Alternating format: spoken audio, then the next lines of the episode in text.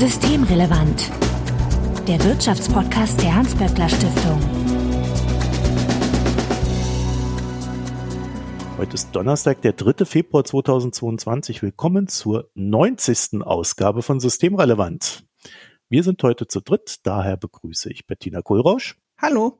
Du bist die Direktorin des WSI, dem Wirtschafts- und Sozialwissenschaftlichen Institut der Hans-Böckler Stiftung. Und Andreas Hövermann. Hallo. Hallo. Du bist wissenschaftlicher Mitarbeiter an der Hans-Böckler Stiftung im Projekt zu sozialen Lebenslagen, Transformation und demokratischer Integration und seit Januar 2022 im WSI angesiedelt. Außerdem ist Andreas der, glaube ich, am häufigsten erwähnte Nicht-Gast des Podcasts.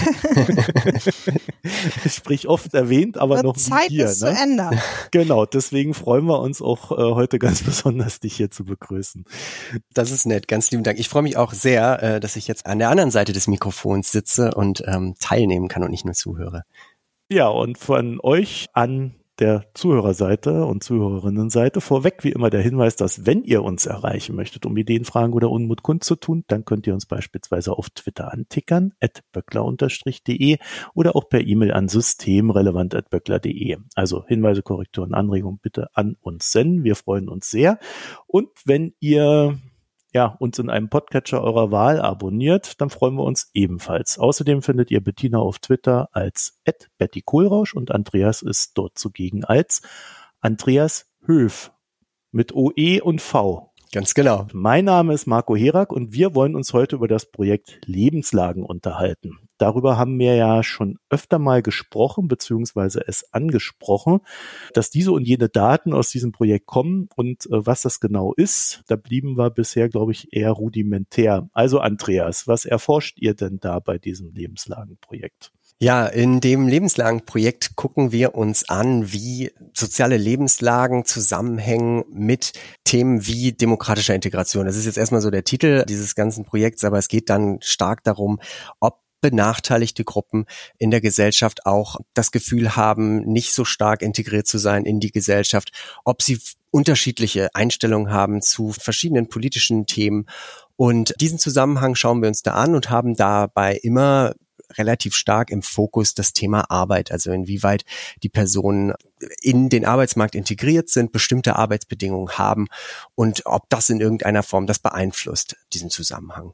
Ist das jetzt so ein Ding, was da mal so ein Jahr läuft oder sind das zehn Jahre? Das ist ein Projekt, das angefangen hat schon im Jahr 2017 in so einer ersten Projektphase bis 2019 und da schon mit verschiedenen Erhebungen Befunde generiert hat und das Thema bearbeitet hat und jetzt aber in einer zweiten Projektphase ist seit äh, Anfang 2020, also jetzt seit gut zwei Jahren und weiter jetzt auch noch gut drei Jahre laufen soll. Und in dieser Zeit werden wir zu verschiedenen Zeitpunkten neue Daten erheben und Umfragen machen, so dass wir hier verschiedene Datensätze haben und zu verschiedenen Zeitpunkten was sagen können, wie es um die Einstellung steht in, in der deutschen Bevölkerung.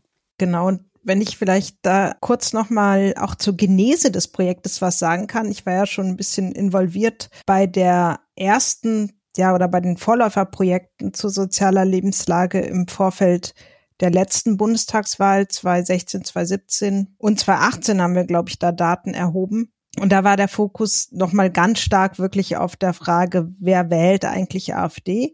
Aber auch da haben wir schon erkannt, dass es einfach Sinn macht, sich nochmal genauer die soziale Lebenslage anzugucken. Deshalb haben wir das ja jetzt auch wieder so genannt und diesen Begriff nochmal aufgenommen, weil schon damals gab es ja auch so eine Diskussion darüber, warum wählen die Leute AfD, spielt die Frage der sozialen Verordnung, der Sozialstruktur, der Ressourcen, also der materiellen Ressourcen überhaupt noch eine Rolle oder sind das eigentlich ganz andere Problemlagen, die da aufpoppen?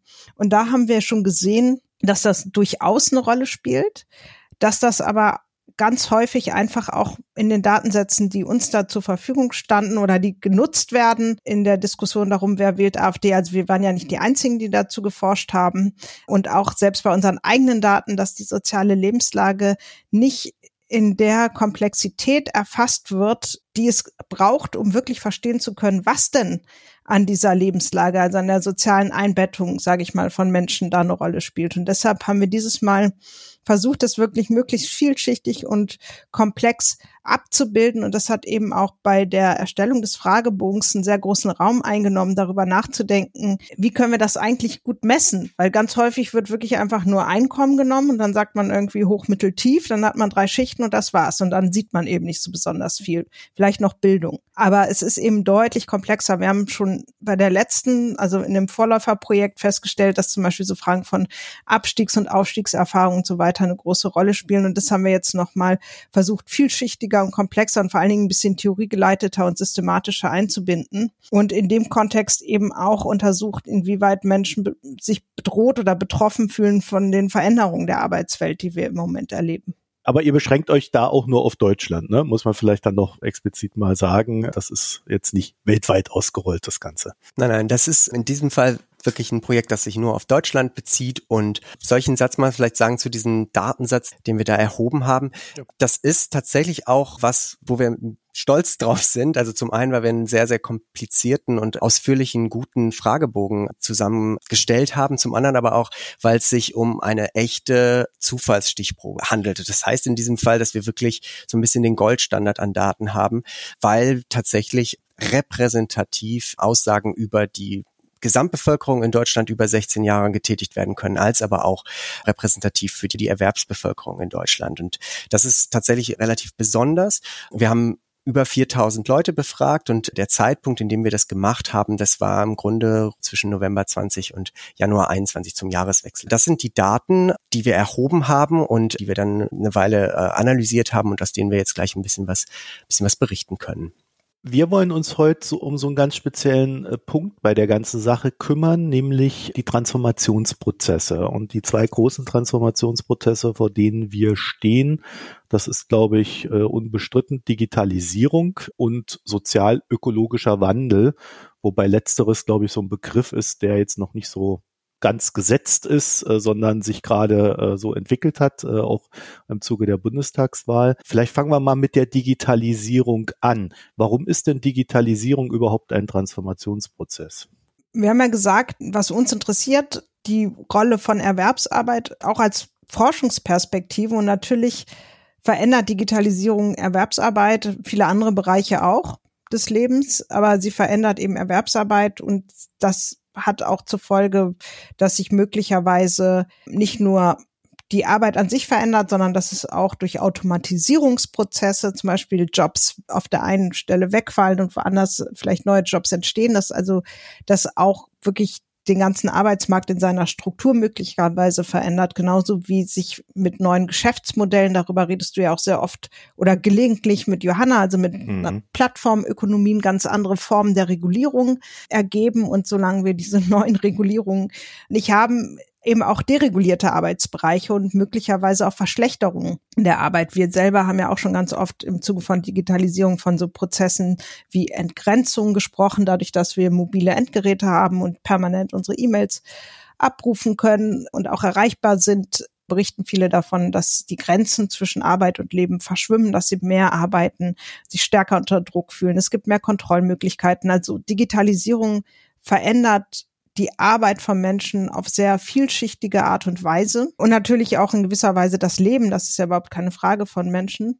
Und deshalb ist es eben eine Frage, die viele Menschen berührt und eben unter Umständen auch als bedrohlich empfunden wird. Und das haben wir auch gefragt oder wir haben versucht, Vor- und Nachteile der Digitalisierung abzufragen. Und das sieht man in unseren Befragungen auch, und das haben wir auch schon vorher gesehen, dass es teilweise eben auch ambivalente Erfahrungen sind, die Menschen damit machen. Also wir haben zum Beispiel bei den Vorteilen gefragt und da haben auch viele gesagt, dass sie das als Vorteil durchaus erleben. Die Digitalisierung inspiriert mich, mich neuen Herausforderungen zu stellen. Also durchaus sowas Positives und Motivierendes. Oder durch die Digitalisierung erziele ich bessere Arbeitsergebnisse, haben 55 Prozent zugestimmt. Oder durch Digitalisierung kann ich freier entscheiden, wo und wann ich arbeite, immer noch 42 Prozent.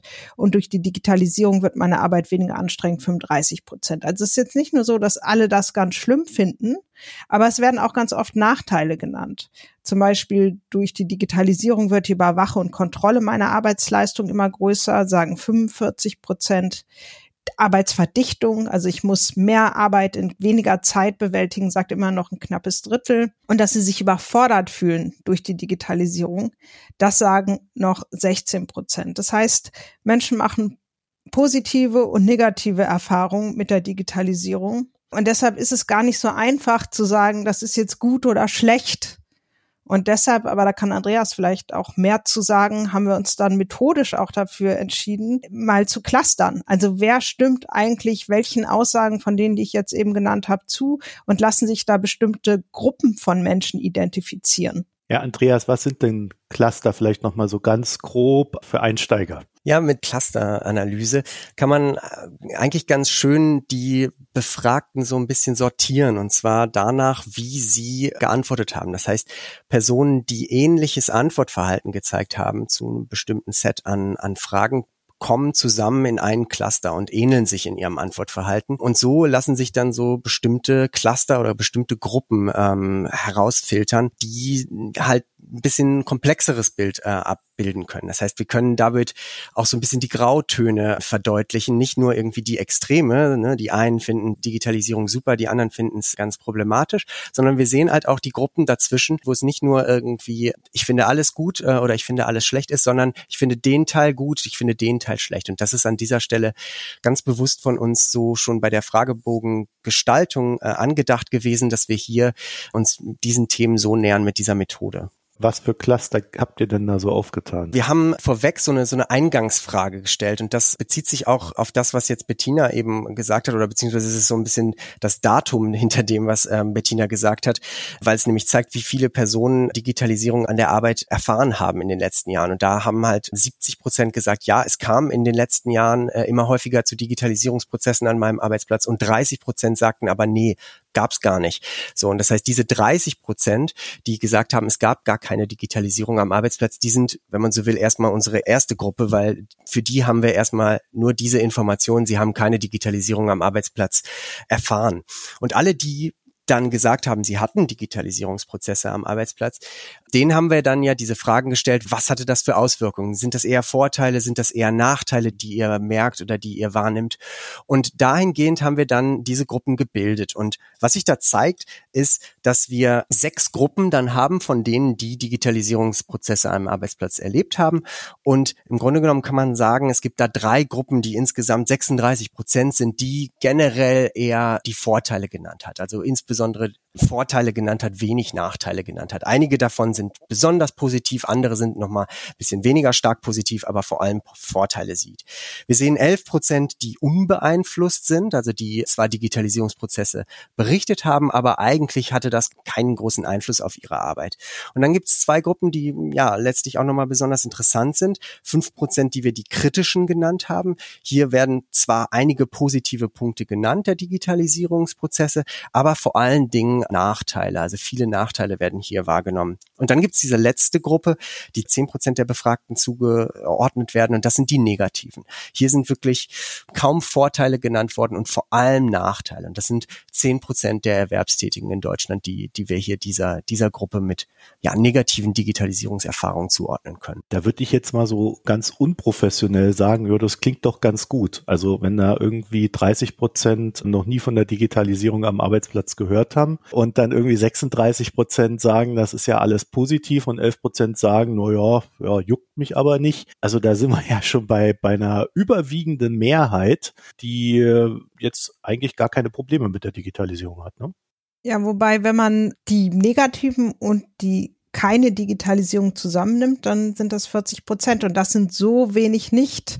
Wir haben dann nämlich, da kann vielleicht Andreas gleich nochmal was zu sagen, weil er das gemacht hat, aber wir haben dann im nächsten Schritt geguckt, welche Eigenschaften, also in Bezug zum Beispiel auf Bildungshintergrund oder Einkommen, haben denn eigentlich die Personen, die in den Clustern sind? Das ist das übliche Vorgehen auch bei so Clusteranalysen, dass man Menschen eben gruppiert nach bestimmten Einstellungen und im zweiten Schritt sich dann anfängt, diese Gruppen zu beschreiben, zum Beispiel nach sozialstrukturellen Merkmalen. Das haben wir auch gemacht. Und da sieht man nämlich dann, dass die beiden, die entweder gar keine Digitalisierung erlebt haben oder die es negativ sind, sich eigentlich recht ähnlich sind, oder Andreas? Ja, genau. Das ist, äh, es ist eben äh, nicht so ganz zufällig, äh, in welcher Gruppe man da landet. Ne? Und das ist dementsprechend auch problematisch. Also wir sehen, dass Befragte, die Benachteiligungen haben, also einen, einen relativ niedrigen Bildungsabschluss haben, niedrige Einkommen haben, besonders häufig berichten, dass sie keine Digitalisierungsprozesse am Arbeitsplatz hatten und äh, auch besonders häufig in dieser Gruppe der negativen Einstellung zuge zugeteilt sind. Und andersrum genau der um, umgekehrte Befund, man könnte fast sagen, je weniger benachteiligt man ist, desto positiver sind die Erfahrungen und die Einstellungen hier bezogen auf die Digitalisierungsprozesse. Und das ist natürlich ein Befund, der eine gewisse Wucht hat. Man sieht letztlich ein, zwei weitere Sachen, wenn man sich so die soziodemografischen Zusammensetzungen mhm. noch anschaut. Wir sehen gerade hier bei den die Digitalisierungseinstellungen großen Alterseffekt, der überrascht an der Stelle vielleicht auch nicht unbedingt. Also je jünger die Befragten sind, desto größer ist die Wahrscheinlichkeit, dass sie positivere Erfahrungen haben und andersrum, ne, die Älteren eher bei den negativen oder bei denen, die keine Digitalisierung am Arbeitsplatz erfahren haben.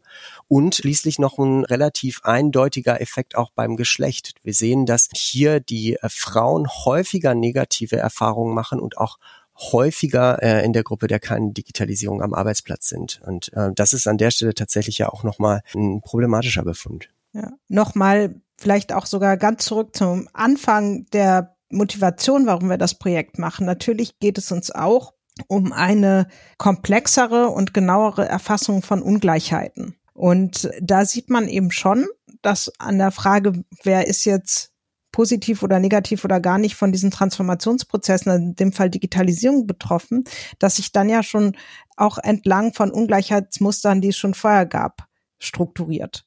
Und das ist eben ein Problem, weil es tendenziell diese Ungleichheitsmuster dadurch verstärken könnte. Und was wir eben auch mit berücksichtigt haben als eine wichtige Dimensionen der sozialen Lage sind so Anerkennungsdimensionen. Also die Frage, hat man sozialen Aufstieg erlebt, hat man Abstiegsängste? Wir haben noch ein paar andere, aber das ist hier jetzt relevant. Und da sieht man auch das geht einher mit der Frage, bin ich gar nicht oder negativ von Digitalisierung betroffen? Und deshalb können wir uns vorstellen, dass die Digitalisierung, so wie sie im Moment aufgesetzt ist, als so eine Art Verstärker funktioniert von Ungleichheits- und Ausgrenzungserfahrungen auch auf einer subjektiven Ebene, die Menschen schon vorher gemacht haben. Wobei es natürlich schwer ist, jetzt immer kausal zu sagen, also was bedingt was mit so einem Datensatz. Aber auf jeden Fall sind die Menschen, die ohnehin schon benachteiligt sind, auch nochmal negativer von der Digitalisierung betroffen. Und das kann ja potenziell sowas natürlich verstärken und Ausgrenzungsprozesse möglicherweise auch beschleunigen. Und das ist natürlich das, was man sich eher nicht vorstellt oder wünscht, wenn man Digitalisierungsprozesse gestaltet und rahmt oder generell Transformationsprozesse in der Gesellschaft. Also ich, ich würde nochmal auf diese 30 Prozent keine Digitalisierung äh, zurückkommen wollen, weil irgendwie müsstet ihr mir noch ein bisschen begründen, warum die jetzt mit den Negativen da so zusammengeklatscht werden. Wenn die davon nicht betroffen sind, dann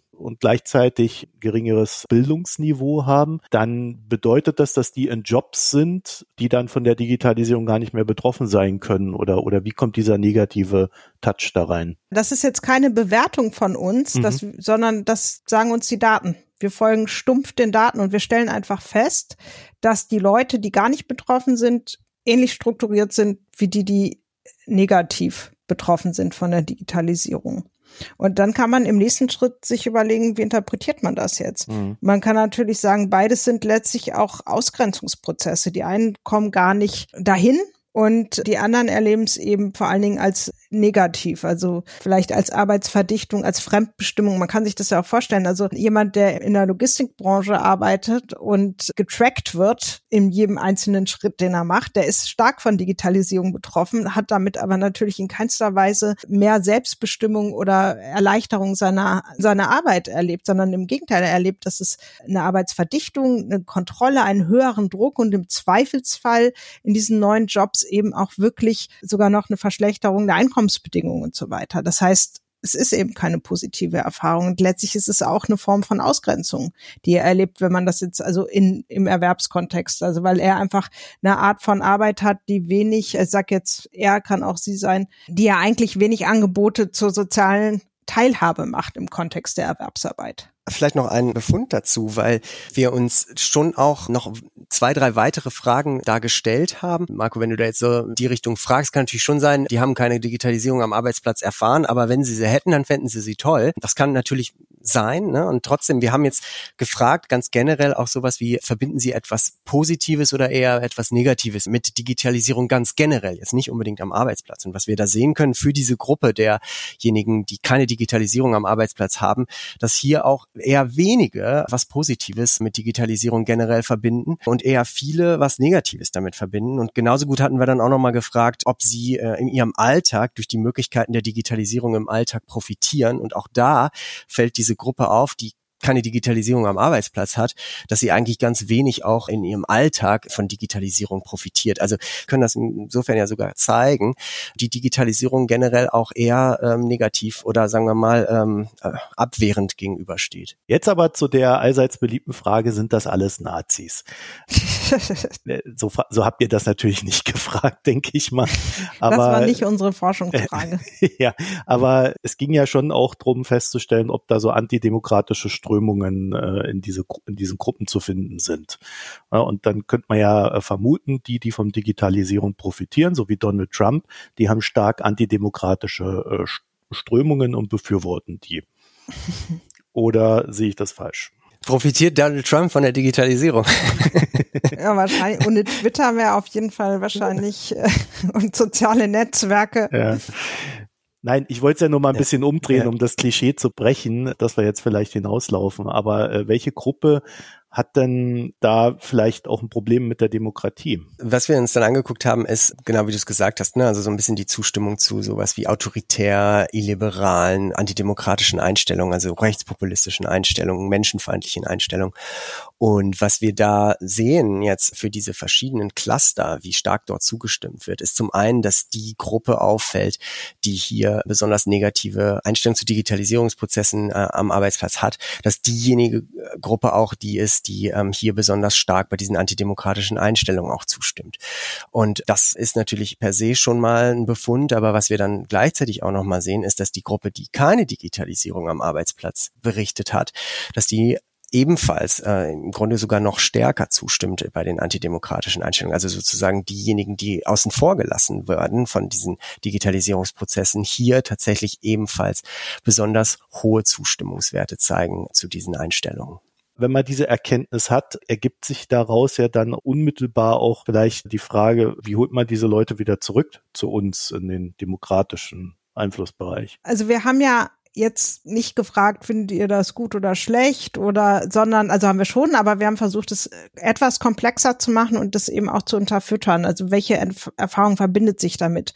Und das sind ja Erfahrungen, die auch schon länger untersucht werden in der Arbeitsforschung. Entgrenzung nennt man das eines, Verschwimmen zwischen Arbeit und Leben, Verdichtung und Kontrolle.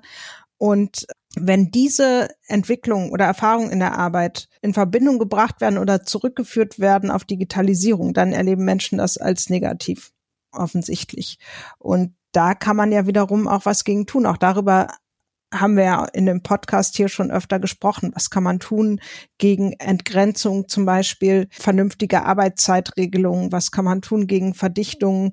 Auch da vielleicht eine bessere Dokumentation der Arbeitszeiten und Sicherstellung von Ruhezeiten, um einfach mal ein paar konkrete Beispiele zu nennen. Und ich denke, das wäre der erste Schritt anzuerkennen, dass es hier eben Regulierungsbedarfe gibt und vor allen Dingen natürlich da, wo wir in Plattformökonomien ganz neue Formen der Arbeitsorganisation haben, die total intransparent sind, wo die Leute, das haben wir übrigens auch festgestellt, dass Menschen, die negativ betroffen sind, die haben auch, Andreas, korrigier mich, wenn ich Unsinn erzähle, aber wenn ich das richtig erinnere, dann haben die auch häufiger das Gefühl, nicht mitgestalten zu können und gar nicht so richtig mehr zu verstehen, wie die Welt eigentlich funktioniert. Also so ein Anomie nennt man das in der Soziologie. Also das Gefühl einfach, die Gesellschaft nicht mehr zu verstehen und entsprechend natürlich also erlebt ist es verbunden mit einem sehr sehr starken Gefühl des Verlustes von Selbstwirksamkeit und das ist glaube ich einfach ein Riesenproblem wenn Menschen das Gefühl haben dass sie nicht mehr verstehen was eigentlich passiert geschweige denn wie sie es mitgestalten können und deshalb ist die Frage, die wir uns gemeinsam stellen müssen, wie können wir Erwerbsarbeit, die digitalisiert vonstatten geht, so aufstellen, dass Menschen sich da als selbstwirksame Personen erleben und das mitgestalten können und nicht ausgeliefert sind und dann natürlich die ganz basalen Dinge, dass sie vernünftig bezahlt werden, dass sie von ihrer Arbeit leben können und all diese Dinge. Also ich glaube, wir müssen darüber reden, wie regulieren wir digitalisierte Arbeit. Aber das ist ja ein ganz spannender Punkt, weil es würde ja bedeuten, was du gerade gesagt hast, dass es nicht einfach nur reicht, Menschen nicht zu Verlierern der äh, Digitalisierung zu machen, indem sie mehr Geld kriegen oder sowas, ne? sondern es müsste schon auch mehr Richtung Gestaltung und Teilhabe gehen. Ne? Davon bin ich wirklich überzeugt, dass das immer, wenn es um die Regulierung von Erwerbsarbeit geht, nicht nur darum geht, dass die Menschen vernünftig verdienen. Also wir haben ja diese Frage von Anerkennung war so als theoretische Rahmung ganz wichtig, als wir über den Fragebogen nachgedacht haben und über das Projekt. Und ich glaube, dass sich Anerkennung durchaus in vernünftiger Bezahlung ausdrückt und dass das wichtig ist. Es geht aber eben darüber hinaus. Und die Frage von ja, dass man gefragt wird, dass man mitgestalten kann, dass man ähm, nicht total ausgebeutet und entmündigt wird. Das sind wesentliche Dimensionen von Anerkennung und das kann man sich auch ganz praktisch vorstellen. Wir wollen einen Job, der super gut bezahlt ist, aber wo sich kein Mensch interessiert für das, was wir tun und wir wahnsinnig unter Druck stehen und eben keine Anerkennung erfahren, wäre für uns ja auch nicht attraktiv. Da würden wir im Zweifelsfall sagen, dann lieber ein bisschen weniger Geld. Also das sind Dimensionen, die sind einfach wichtig in der Arbeit. Unabhängig davon, dass klar ist, müssen von ihrer Arbeit gut und sicher leben können. Und diese Frage auch der langfristigen Sicherheitsperspektive scheint mir auch sehr, sehr wichtig zu sein. Und dazu haben wir sogar auch einen relativ klaren Befund in der Studie. Wir haben unter anderem auch gefragt, ich kann mitentscheiden, wie neue Technologien in meiner Arbeitsumgebung Stimmt, eingesetzt ja. werden. Ne? Also die ganz konkrete Möglichkeit bei den Digitalisierungsprozessen mit entscheiden zu können, mitbestimmen zu können. Und entlang dieser Frage unterscheidet sich es sehr, sehr stark, wie stark man diesen antidemokratischen Einstellungen zustimmt. Also diejenigen, die hier das Gefühl haben, sie können hier mit äh, entscheiden, mit deutlich geringerer Zustimmung zur antidemokratischen Einstellung. Also äh, das ist durchaus auch was, was wir so in unseren Daten zeigen können. Wir haben jetzt aber trotzdem noch den sozialökologischen Wandel, der ja auch noch ein paar Fragen aufwirft. Äh, vielleicht äh, vorab, was ist ein sozialökologischer Wandel? Das ist eine gute Frage. Du hast ja selber auch schon gesagt, äh, da versteht so jeder was anderes drunter. Wir haben wie gesagt, starker Fokus wieder Einfluss auf Erwerbsarbeit. Gerade beim Klimawandel geht es aber natürlich auch noch um mehr, weil das einfach stärker als die Digitalisierung auch, glaube ich, als ganz grundsätzliche und elementare Bedrohung von vielen Menschen wahrgenommen wird, die jetzt nicht nur die Frage betrifft, habe ich morgen noch Arbeit, sondern eher können meine Kinder auf dieser Welt noch leben. Das ist eine andere Dimension, ist einfach existenzieller für viele Menschen. Und das war uns wichtig, das auch mit abzufangen, weil wir das für einen ganz zentralen Aspekt halten. Ich glaube, da stehen oftmals auch so zwei Denkmodelle gegenüber. Die einen sagen, wenn jetzt nicht die Umwelt gerettet wird, dann können wir auf dieser Welt nicht mehr leben. Und die anderen sagen, naja, äh, wenn wir die Umwelt so retten, wie ihr das gerade sagt, dann werden meine Kinder äh, keine Arbeitsstelle haben und dann ist auch egal, ob sie auf der Welt leben. Ne? Und genau. ich glaube, der Begriff versucht, also es ist ja durch die Politik auch in die Gesellschaft gewandelt und der Begriff versucht so das einzufangen, was da gerade das Diskursthema ist. Ne? Genau, theoretisch wäre es ja durchaus auch möglich, eine Welt zu schaffen, in der unsere Kinder atmen und arbeiten können. Ich glaube, das ist die politische Idee. genau, die perfekte Welt. Ich weiß gar nicht, ob meine Kinder das so gut finden, wenn sie arbeiten müssen später. Aber gut. Wir haben auch versucht, das abzufragen und zu erfassen und auch dafür weil es eben nicht nur schwarz-weiß ist und verschiedene Dimensionen und Abstufungen hat, ist diese Cluster-Methode wieder super. Und ich kann ja ganz kurz mal sagen, welche Dimensionen da eingeflossen sind. Das eine einfach die sehr großen oder großen Sorgen um den Klimawandel und das äußern immer 65 Prozent der Befragten. Und dann haben wir so eine Aussage, die diese existenzielle Dimension, die ich eben versucht habe zu beschreiben, erfasst. Wir haben die Aussage abgefragt oder Zustimmung zu der Aussage, der Klimawandel mit all seinen Folgen überwältigt mich oft. Und da stimmen auch 38 Prozent zu. Und dann haben wir aber auch abgefragt, ich bin zuversichtlich, dass wir den Klimawandel bewältigt bekommen. Und da hat immerhin ein Drittel auch zugestimmt, allerdings 38 Prozent auch abgelehnt. Dann haben wir aber auch so ein bisschen versucht, die soziale Dimension mit reinzunehmen und haben zum Beispiel gefragt oder Zustimmung abgefragt zu der Aussage, es wäre nur gerecht, wenn die, die viel haben, am meisten zur Bewältigung der Klima Krise beitragen müssten. Oder wenn wir nicht mehr gegen den Klimawandel unternehmen, bedroht das unseren sozialen Zusammenhalt. Und wir haben auch eine Dimension, meine ich, Andreas, dass es unseren wirtschaftlichen Wohlstand bedrohen kann oder dass die Maßnahmen das nicht tun sollten, die Maßnahmen gegen den Klimawandel. Also wir haben da wieder versucht, eben die Vielschichtigkeit des Themas, die wir eben ganz kurz auch mal angegriffen haben, zu erfassen. Und dann haben wir das eben wieder in Cluster oder Gruppen zusammengefasst. Wir haben mit verschiedenen Aussagen auch nochmal so die, die politische Priorisierung des Themas äh, erfragt. Ne? Also wie, wie hoch sollte die äh, sein und wo könnte angesetzt werden? Und da sind die Antworten so, dass es wirklich einen großen Bedarf nach Taten und einen Wunsch nach höherer politischer Priorisierung geäußert wird. Also wir sehen da 77 Prozent, die gesagt haben, äh, sie wünschen sich eine höhere politische Priorität. Wir sehen 68 Prozent, die sagen, der Staat sollte klimaschädliches Verhalten härter bestrafen. So, also da ist tatsächlich irgendwie ein großer Bedarf da, eine große Zustimmung zu. Da sollte was gemacht werden. Und dann haben wir aber auch explizit äh, das von dir angesprochene, Marco, die Abwägung zwischen Wirtschaft und Umweltschutz erfragt und auch nicht nur so mit, mit Zustimmungsfragen, sondern auch mal von der anderen Seite gefragt, nämlich sowas wie, wir riskieren unseren gesamten wirtschaftlichen Wohlstand, wenn wir jetzt alles wegen des Klimawandels auf den Prüf Prüfstand stellen. Stimmt rund ein Drittel zu, aber auch 43 Prozent lehnen es ab. Also das tatsächlich zahlreiche Aussagen, äh, die wir da erhoben haben und mit denen wir dann erneut wieder so eine Clusteranalyse berechnet haben, um ja letztlich auch diese Grautöne darstellen zu können und im Grunde auch die beiden Gruppen, die du Marco eben genannt hast, äh, letztlich ein bisschen abzubilden. Also ne, die einen, die ganz massiv das Gefühl haben, hier bedroht uns richtig was und wir müssen da was machen und die anderen, die sagen, na, wir müssen müssen sehr genau auf unsere Wirtschaft gucken beziehungsweise gucken, dass das mit der Wirtschaft im Einklang ist. Ich stelle es vielleicht kurz mal vor. Wir haben wir haben fünf Gruppen, haben wir identifizieren können durch diese Clusteranalyse und wir haben im Grunde da rund 50 Prozent, das sind drei Gruppen, die da drin sind, 50 Prozent, die sagen, wir fordern eine sehr, sehr hohe politische Priorität für das Thema. Die unterscheiden sich dann nochmal darin, wie optimistisch sie sind, ob sie ängstlicher sind, zu, zuversichtlicher sind oder aber eine Gruppe davon sagt, hier, wir müssen all in gehen, wir haben überhaupt keine Wahl, das ist die absolute Top-Priorität, das sind 12 Prozent. Diese 50 Prozent, die hier ganz massiv sagen, äh, wir fordern eine sehr, sehr hohe politische Priorität. Dann gibt es eine Gruppe, eine große Gruppe von 37 Prozent, die wir dann mittlere Priorität genannt haben und die sagen, ja, schon irgendwie, ähm, das Thema ist wichtig, aber das muss vor allem im Einklang mit der Wirtschaft sein. Und so ein bisschen haben die massiv so die Handbremse drin, ne? die fordern auch keine Sanktionen, individueller Verzicht ist auch nicht so ähm, sonderlich beliebt da, jetzt vereinfacht gesagt, aber ne, das ist so die Gruppe, die ganz massiv sagt hier, wir müssen da sehr äh, im Einklang mit der Wirtschaft sein. Und dann gibt's diese fünfte Gruppe, das sind 14 Prozent, die sagt, dieses Thema sollte eine niedrige politische Priorität haben. Wir sind im Grunde genommen gegen den sozial-ökologischen Wandel. Hier ist ganz auffällig, dass hier eine ganz geringe Sorge ist vor dem Klimawandel. Eventuell sind hier auch einige dabei, die den Klimawandel leugnen, aber auch ein großer Optimismus, das ist Thema, das, das kriegen wir hin, das ist überhaupt nicht relevant und äh, ganz wenig Überwältigung. Also 14 Prozent hier, die sich hier ganz massiv in ihren Einstellungen absetzen von den, von den anderen. Mich würde ja ehrlich gesagt mal die Geschlechterverteilung dieser beiden Gruppen Contra und Top Prio interessieren. Ja, es ist gar nicht so extrem, wie man es vielleicht, naja, also in gewisser Hinsicht. Ne? Also wir sehen bei dieser, insbesondere bei dieser Gruppe niedrige Prio Contra sozial-ökologischer Wandel, sehen wir tatsächlich sehr, sehr viele Männer. So, das ist äh, etwas, wo ein äh, erheblicher Männerüberschuss ist.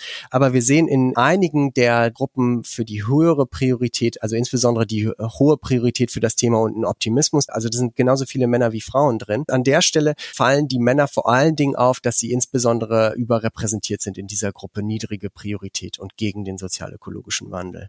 Was ja leider auch so ein gewisses Klischee ist. Das, daher auch meine Frage. Wir haben uns dann auch nochmal angeguckt mit dem Punkt der Benachteiligung. Ne? Und wir haben hier schon auch wieder, vielleicht nicht so krass wie bei dem Digitalisierungsthema, aber dennoch relativ eindeutig gesehen, dass Befragte mit einer hohen Schicht sind besonders häufig für die sehr hohe Priorität, aber auch vor allen Dingen viele auch nochmal in dieser Gruppe im Einklang mit der Wirtschaft. Ne? Also schon eine hohe Priorität, aber wir müssen da sehr auf die Wirtschaft gucken. Also sicherlich auch einige, die da was zu verlieren haben, äh, offenbar, und äh, das ihre Pfründe sichern wollen, wenn man so will. Aber in dieser Kontragruppe sind besonders viele mit einem niedrigen Bildungsstand und einem geringen Einkommen. Also das fällt an der Stelle sehr, sehr auf. Und ein allerletzter Satz vielleicht noch zu dem Alter, ne? weil das ist ja auch eine Frage, die da aufdrängt. Wir sehen absolut, dass in den Gruppen mit der hohen Priorität sehr, sehr viele junge Leute drin sind, auch äh, überdurchschnittlich viele junge Leute. Aber wir sehen sehr wohl auch, dass in dieser Gruppe der niedrigen Priorität kontra sozialökologischer Wandel, dass da auch auch viele Junge drin sind, so dass es sich da unter den Jungen auch noch mal sehr sehr stark äh, spaltet, wenn man so will, in den Einstellungen. Ja, was wirklich, glaube ich, ein sehr sehr spannender Befund ist. Und ich würde gerne auch ganz kurz was zur sozialen Schicht sagen, weil das ja so eine Debatte ist, die man schon immer mal wieder gerne kommt, irgendwie zu sagen, naja, die Leute, die jetzt gegen den Klimawandel oder für eine aktivere, kann man vielleicht sagen, Klimapolitik demonstrieren, die können sich das eben auch leisten. Das sind äh, Wohlstands Kids, die nicht wissen und wie die Realität des Lebens für ganz viele Menschen aussieht und die das auch nicht interessiert. Und das stimmt so nicht. Das sehen wir in unseren Daten nicht. Wir wissen natürlich nicht, wer jetzt wirklich demonstriert hat, aber wir wissen ja, wem es wichtig ist. Und da sieht man einerseits schon, dass es stimmt, dass die, die eine hohe Priorität einräumen, dass die schon besser gestellt sind. Aber zum Beispiel, ähm, wir haben ja auch diese Gruppe hohe Priorität und optimistisch und das sind in der Tat dann auch nochmal die privilegierteren. Aber wir haben ja auch die hohe Priorität und ängstlich und da sieht man eben ganz viele Menschen mit eher unteren Schichtzugehörigkeiten. Und dann eben diese mittlere Priorität, die vor allen Dingen auch nochmal die, die Angst um den wirtschaftlichen Wohlstand haben. Das heißt, es ist einfach differenzierter. Es stimmt nicht, dass es jetzt nur ein Interesse der privilegierten gesellschaftlichen Gruppen wäre, den Klimawandel in den Griff zu kriegen und nur deren Priorität. Gleichzeitig ist aber ein bisschen schon was dran darin, nämlich die Bedrohungsgefühle, die damit einhergehen, die erleben natürlich viel, viel stärker die Menschen, die in der Tat ja auch wirklich was zu verlieren haben und die jetzt schon am Punkt sind, wo sie eigentlich nicht so gut über die Runden kommen oder es schwierig ist für sie. Wisst ihr, ob der Unterschied vielleicht auch ist, ob man potenziell eine Chance darin sieht, etwas gewinnen zu können wirtschaftlich? Weil das wäre so der Klassiker, dass ich bin an einem gewissen Posten, vielleicht in der Führungsebene eines Unternehmens und wenn wir das alles gemanagt kriegen, dann sprudeln hier die großen Gewinne und äh, ich krieg die großen Boni und sonst was, jetzt mal ganz klischeehaft formuliert. Ist das vielleicht auch ein Unterschied? Wir haben das versucht ein bisschen zu erfragen. Also wir haben ganz konkret gefragt, ob man selber profitiert durch den Klimawandel oder ne, seine, die Arbeitsstelle oder ob man bedroht ist, die Arbeit durch den Klimawandel.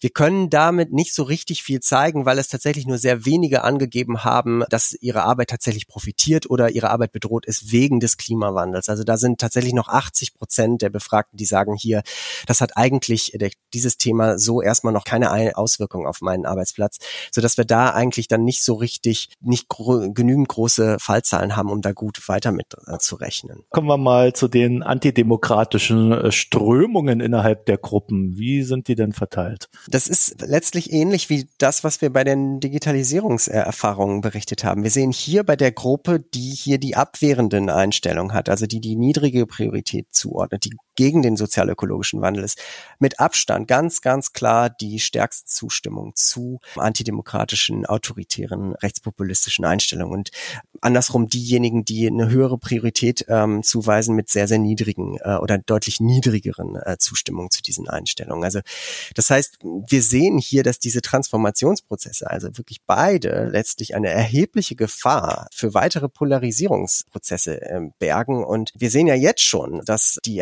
Berufstätigen, die weniger Bildungs- und Einkommensressourcen haben, diese Transformationsprozesse bedrohlicher empfinden, als bedrohlicher wahrnehmen.